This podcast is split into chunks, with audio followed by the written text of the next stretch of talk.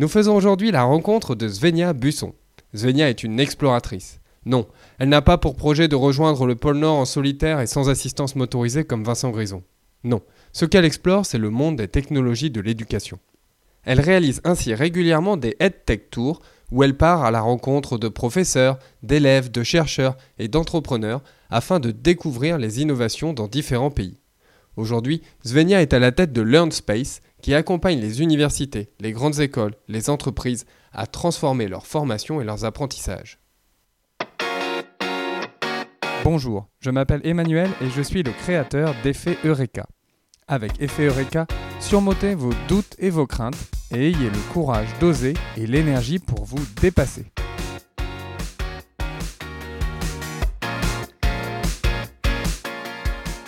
Bonjour Zenia. Bonjour. Durant tes études à HEC, tu fais la rencontre d'Audrey Jarre et vous avez l'idée de faire un tour du monde pour découvrir les innovations dans le monde de l'éducation. Peux-tu nous raconter comment cette idée a germé? Euh, alors, bah, écoute, on était sur les bancs d'HEC, on s'ennuyait un peu et on trouvait que tout ça, c'était un peu trop descendant à notre goût. Et donc, c'est vrai que comme on avait toutes les deux cette passion d'éducation depuis longtemps, euh, Audrey parce qu'en fait elle, rêvait d'être prof euh, et, et, moi parce que ma mère était prof et qu'elle m'avait beaucoup influencé, on s'est dit qu'on avait envie d'aller découvrir d'autres façons de faire, euh, des façons de faire un peu plus innovantes, un peu plus engageantes pour, pour les apprenants. Et, et du coup, on a construit un projet un projet d'exploration, de recherche euh, qui s'appelle les EdTech Tours.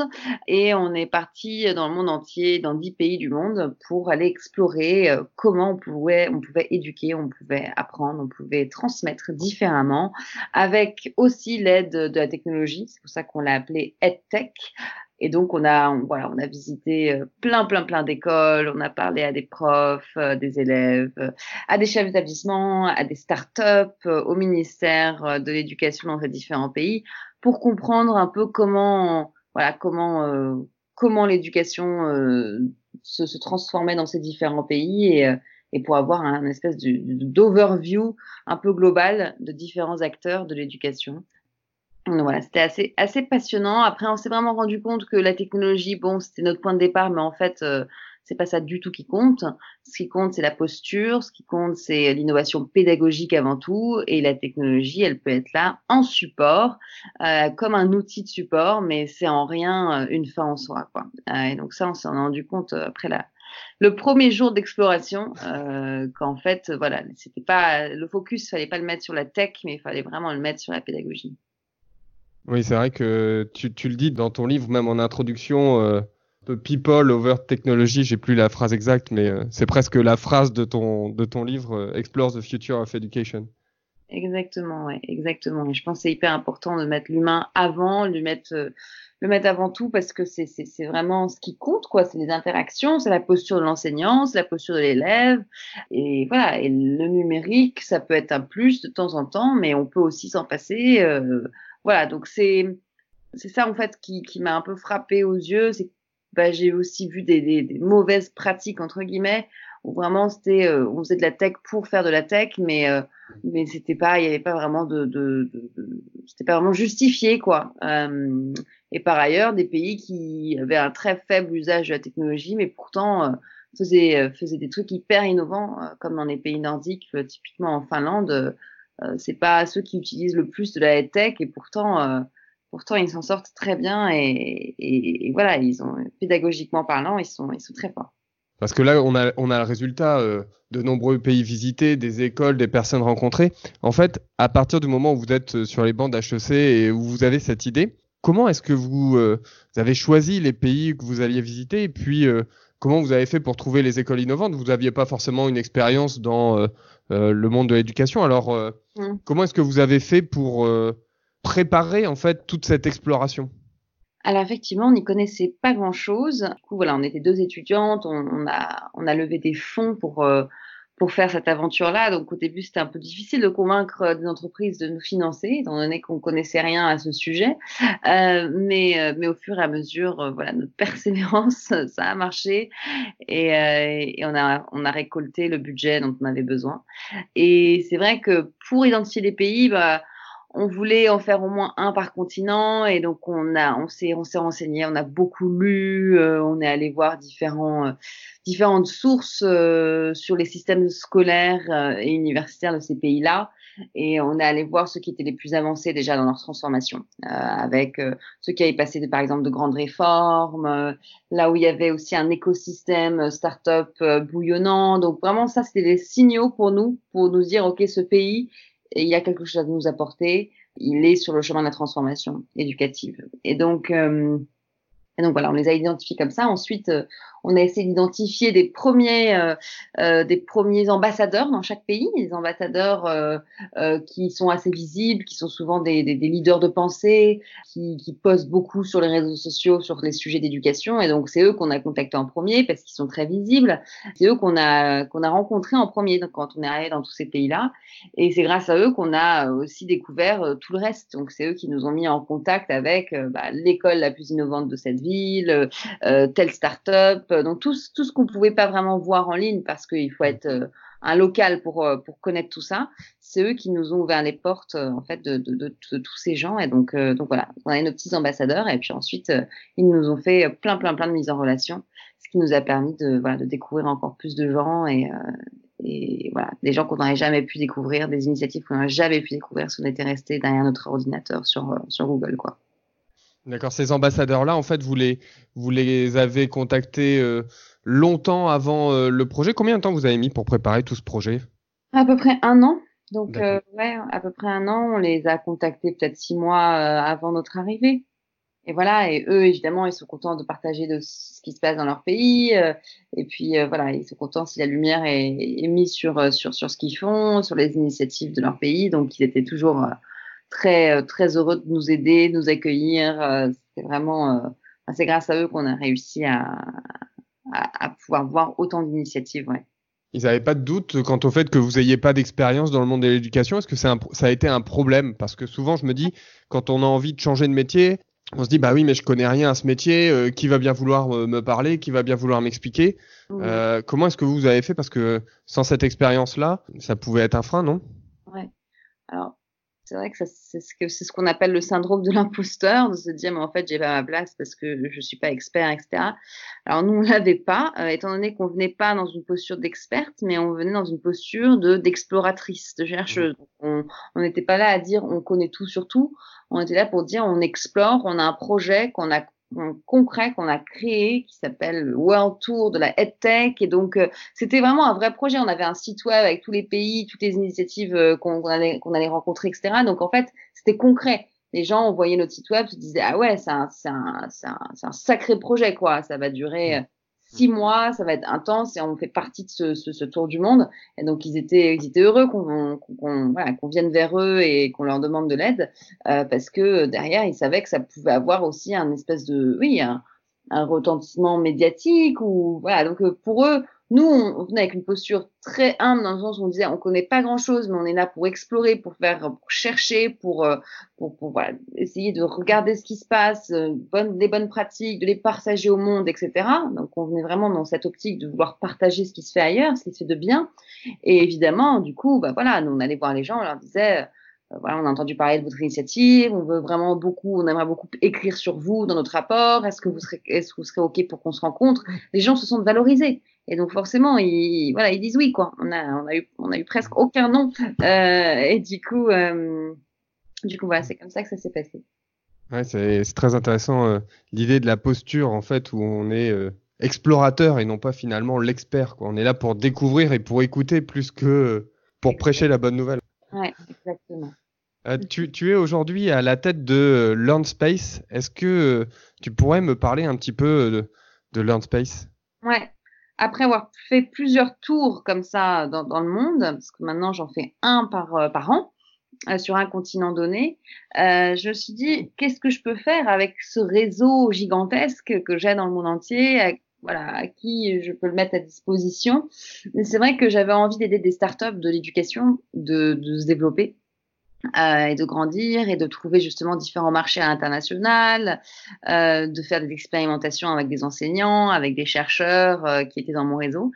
Et du coup, j'ai commencé Landspace en tant que euh, accélérateur un peu de, de start-up dans l'éducation. Et finalement, voilà, on a accéléré cinq superbes start-up et c'était vraiment un moment incroyable parce qu'on a vraiment vu l'impact que ce réseau pouvait avoir sur sur ces startups-là, qui en ont beaucoup bénéficié. Mais c'est vrai que en même temps, parallèlement, on avait beaucoup de demandes d'universités, d'entreprises de, aussi, beaucoup de demandes de, de conseils d'accompagnement sur des sujets d'innovation euh, learning euh, au sens large, euh, d'innovation pédagogique. Et, euh, et du coup, aujourd'hui, on, on a pivoté dans le sens où on n'est plus un accélérateur avec un programme d'accélération de trois mois, etc.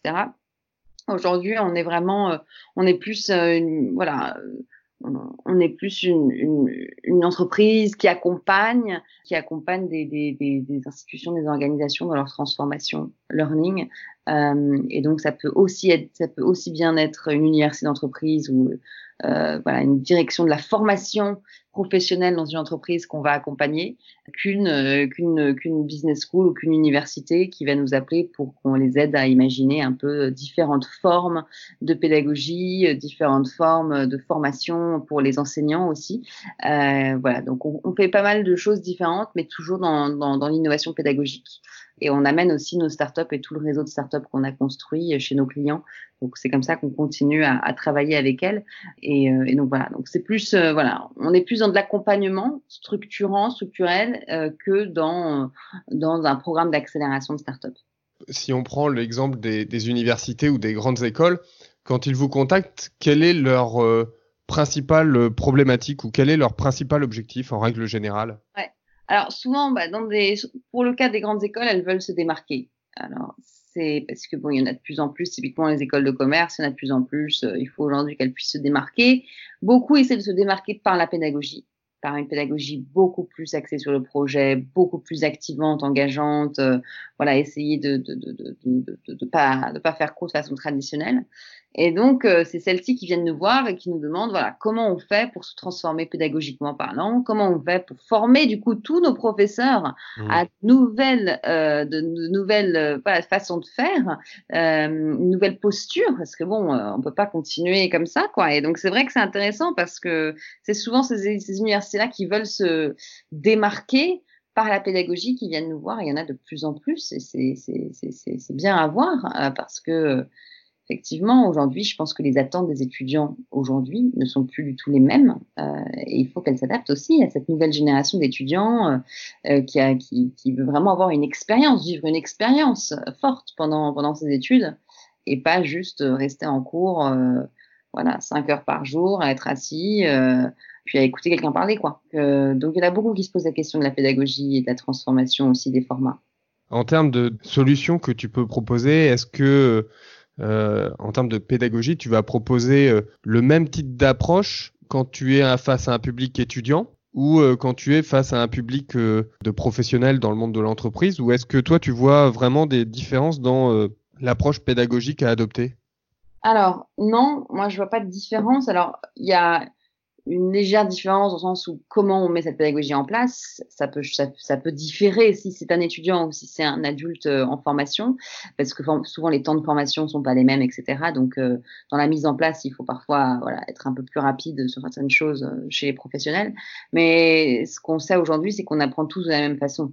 Euh, voilà, qu'on ait 18 ans, qu'on ait 55 ans, euh, le, le, cerveau doit être engagé, doit être activé, et pour ça, bah, il faut qu'on soit actif, quoi faut clairement pas qu'on soit passif à écouter quelqu'un parler dans une salle de formation dans une salle de classe, mais il faut être actif. Il faut voilà, c'est via le projet, des débats, des échanges, euh, voilà, des, des, des, défis à résoudre, euh, des, des jeux de rôle. Donc c'est vraiment toutes ces méthodes-là qu'on essaie de transmettre aux formateurs et aux professeurs pour qu'ils puissent euh, s'en emparer, les expérimenter euh, et les mettre en place, quoi. Donc euh, c'est vraiment nous ce qui nous intéresse, c'est l'activation et l'engagement de, de l'apprenant. Voilà. Très bien. Maintenant, je vais te, si tu es d'accord, je vais te pitcher une de mes idées oui. et euh, tu pourras me dire quelle doit être euh, la prochaine étape pour faire avancer cette idée. Okay. Euh... Alors, euh, En devenant professeur des écoles, je me suis rendu compte que j'étais tout seul face à mes élèves. Alors oui, j'ai des collègues, oui, il y a un chef d'établissement, mais en fait, ils sont très rarement présents dans la classe. Et en tant que professeur débutant, puisque j'ai effectué une reconversion il y a deux ans, je me pose beaucoup de questions sur ma pratique, sur ma posture, sur euh, ma réponse à certaines situations, sur euh, les apprentissages des élèves, sur les meilleurs moyens de les faire progresser. Et euh, en fait, mon idée serait de pouvoir créer une plateforme où des groupes de 4-5 professeurs se formeraient, regroupés par niveau, par taille de classe, par taille d'école par exemple, afin qu'ils puissent échanger toute l'année sur leurs pratiques et puis partager leurs interrogations et les solutions qu'ils ont trouvées pour pouvoir s'améliorer entre eux en peer-to-peer learning. Donc, ça, c'est euh, une forme euh, virtuelle. Alors, sous une forme virtuelle, dans le sens où euh, mon idée n'est pas que les collègues soient de la même école. Parce que, justement, il peut aussi y avoir des problématiques liées au fait que bah, moi, je veux faire ça, puis mon collègue veut pas faire ça. Donc, en fait, c'est plus trouver des professeurs avec des situations similaires. Par exemple, un professeur qui est dans une école en plein centre-ville euh, de Rennes, pour prendre un exemple, il n'a pas tout à fait la même problématique qu'un professeur qui est euh, euh, situé dans un milieu plus rural. un professeur qui a un triple niveau CP, CE1, CE2, il a avec 20 élèves, il n'a pas la même problématique qu'un professeur de CP avec 30 élèves, avec tous des niveaux différents. Donc finalement, ce serait de pouvoir regrouper des professeurs avec des, problématiques et des situations proches pour pouvoir s'entraider. Et donc, ce serait euh, essentiellement euh, virtuel, même si euh, on peut imaginer des rencontres a posteriori, mais voilà, ce serait des échanges réguliers. Donc, avec par exemple tout au long de l'année un thème. Donc, par exemple, le, premier thème de l'année en septembre, ce serait comment bien gérer sa classe, on va dire, comment bien démarrer l'année, comment bien prendre en main sa classe. Et puis, avec un fil conducteur de débat, et puis les professeurs pourraient échanger entre eux sur cette thématique-là, pour donner un fil conducteur. Et puis, le mois d'après, ce serait euh, les évaluations, comment fait-on pour faire euh, les évaluations, puis après ce serait bah, comment euh, justement rendre les élèves acteurs et pas juste passifs, est-ce qu'on fait des, des travaux par atelier, comment on organise sa classe, etc. Et donc ça pourrait être une thématique comme ça par mois, avec finalement des échanges avec un groupe qui reste qui reste quand même soudé tout au long de l'année, avec lequel on peut échanger si on a une problématique avec une situation particulière à évoquer, à parler avec quelqu'un qui vit à peu près la même chose. Mhm. Ouais. c'est une très bonne idée. Après, euh, alors, il y a déjà des, des, des, espèces de communautés en fait qui existent, des communautés d'enseignants qui s'entraident, qui font du pair à pair pour euh, euh pour se former. L'une d'entre elles s'appelle Edu Voices, euh, présent dans je crois 20 villes de France. Euh, ce qui est génial avec Edu Voices, c'est que c'est du présentiel. Donc en fait, euh, chaque mois, euh, il une thématique différente et les profs de, de, de cette région ou de cette ville se retrouvent euh, en présentiel. Et ça, c'est quand même voilà, c'est chaleureux, c'est c'est un moment aussi où ils sont dans le partage et, euh, et, voilà, ils sont pas juste derrière leur écran. Moi, je pense que pour créer une communauté d'enseignants qui s'entraident et, et qui se forment les uns des autres, il faut qu'il y ait des moments de partage en présentiel parce que c'est génial d'avoir des, des, webinaires et des classes virtuelles et, et voilà. Mais, euh, mais c'est vrai que c'est bien de se retrouver de temps en temps quand même pour vraiment créer une vraie, un vrai lien, quoi. Si tu veux vraiment que ce soit euh, pas des gens qui se, voilà, qui se parlent de temps en temps, mais de créer une vraie communauté, euh, je pense que c'est important d'avoir ces moments-là de, de, partage. Et encore une fois, on peut les faire de façon, euh, de façon régionale, de dire bah, voilà, dans telle région euh, une fois tous les deux mois, euh, il y, a, y, a un déjeuner qui est organisé ou euh, on prend un café tous ensemble, etc. Mais je pense que ça, c'est important dans la construction d'une communauté d'avoir ces moments-là. Euh, donc, euh, donc oui, je trouve ça bien l'idée de, de, de, de, regrouper par, euh, par problématique, de dire ah bah, tel prof et tel prof ont la même problématique, donc on va les faire échanger. Ça, je trouve ça super. mais voilà, ne, ne, pas oublier ces moments aussi de partage en présentiel. Mm-hmm on se voit et on peut parler de choses un peu plus informelles, etc. Et, créer du coup des vrais liens à ce moment-là. Mhm. très bien. Je vais réfléchir à ça. Et, pour le mettre en place, qu'est-ce que tu me conseillerais de faire maintenant? Alors, il y a plein d'entrepreneurs qui bootstrap. Qu'est-ce que ça veut dire bootstrapper? Ça veut dire commencer avec rien, commencer avec les moyens du bord, faire de l'innovation frugale. Euh, donc, tu pas forcément besoin de beaucoup d'argent. Euh, tu as besoin d'une présence sur les réseaux sociaux parce qu'il faut bien que tu les contactes quelque part, les profs. Donc, moi, je commencerai par Twitter, qui est la plus grande salle des profs euh, virtuels. Euh, et donc, je crée un site web sur, un, sur Strikingly ou sur, euh, sur WordPress, un site web qui explique mon concept où on peut, grâce à un petit formulaire, s'inscrire. Donc, dans le formulaire, tu poses plein de questions. Et c'est vrai que grâce à ce formulaire-là, derrière, tu vas pouvoir matcher des gens à la main. Tu vois, moi, je commencerai à faire ça par à la main et de créer des petits groupes, euh, de, de leur envoyer des liens Hangout euh, ou, ou, de les, ou de les faire s'organiser sur Skype et voilà, et tu commences avec euh, trois, quatre petits groupes euh, qui, qui, qui, qui, se parlent tous les mois. Et, et, et, moi, je modérerai les premières sessions de tous les groupes pour être sûr que voilà, ils, ils, ils savent, enfin, vrai, ils, ils, soient guidés dans le process. Mais c'est vrai que voilà, moi je commencerai avec un, un questionnaire simple, un site web simple euh, qui explique ce que tu veux faire. Euh, J'essaierai de le poster sur Twitter, de rejoindre des conversations Twitter euh, euh et, euh, et d'en parler autour de moi et, et, de faire en sorte que voilà, du bouche à oreille, les profs s'inscrivent et, et que tu aies une petite voilà déjà une petite base de données et qu'à la main derrière tu fasses ton matching quoi entre les différents profs et leurs différentes problématiques. Tu n'as pas besoin d'argent, tu n'as pas besoin d'un développeur, tu n'as besoin de, de, rien à part du temps euh, euh, et un réseau, quoi. C'est tout. Mmh. Souvent, souvent quand, on, quand on parle de start-up et on, on dit oui, il faut euh, trouver ton modèle économique, est-ce que tu crois que c'est quelque chose qu'il faut réfléchir finalement dès le début, dès qu'on a une idée ou est-ce que euh, il vaut mieux, par exemple, faire euh, le bootstrapping y aller et puis réfléchir après?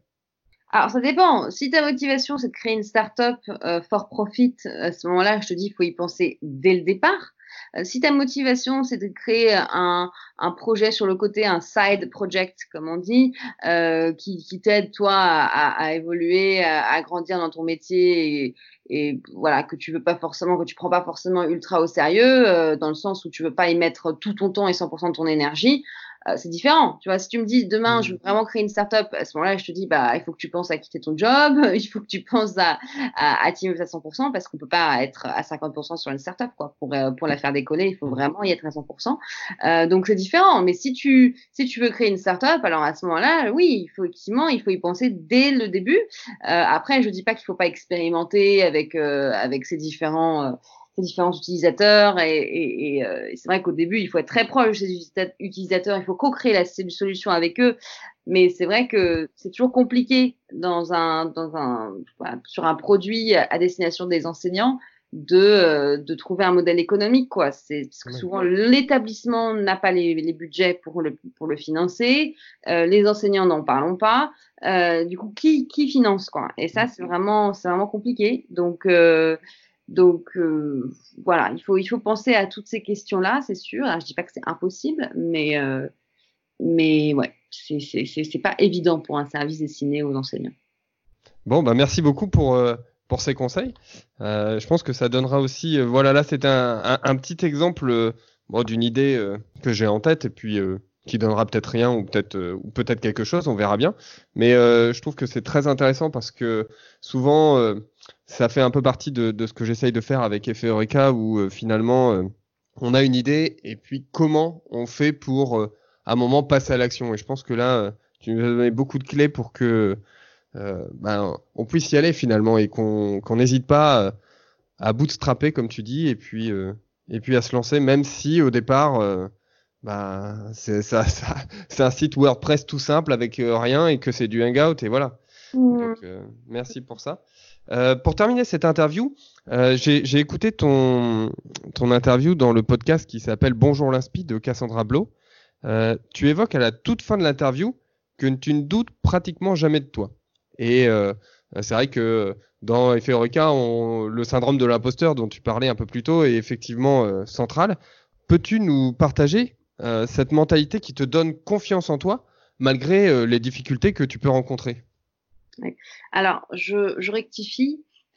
je suis quand même donc euh, évidemment que je doute de moi. Euh, ce que je voulais dire, c'est que je ne doute jamais de moi ou rarement de moi dans le milieu pro, quoi, dans, dans ma vie pro, dans ma vie d'entrepreneur de tous les jours. C'est-à-dire que j'ai cette propension à pouvoir euh, prendre des décisions, lancer des projets sans vraiment me poser de questions et juste y aller, quoi, avoir le courage d'y aller. Et même si j'échoue, c'est pas grave. C'est-à-dire que moi, je j'aime être dans l'action. Euh, et pour moi, l'échec, ça fait partie de, de, de, de voilà du, du, processus d'apprentissage aussi.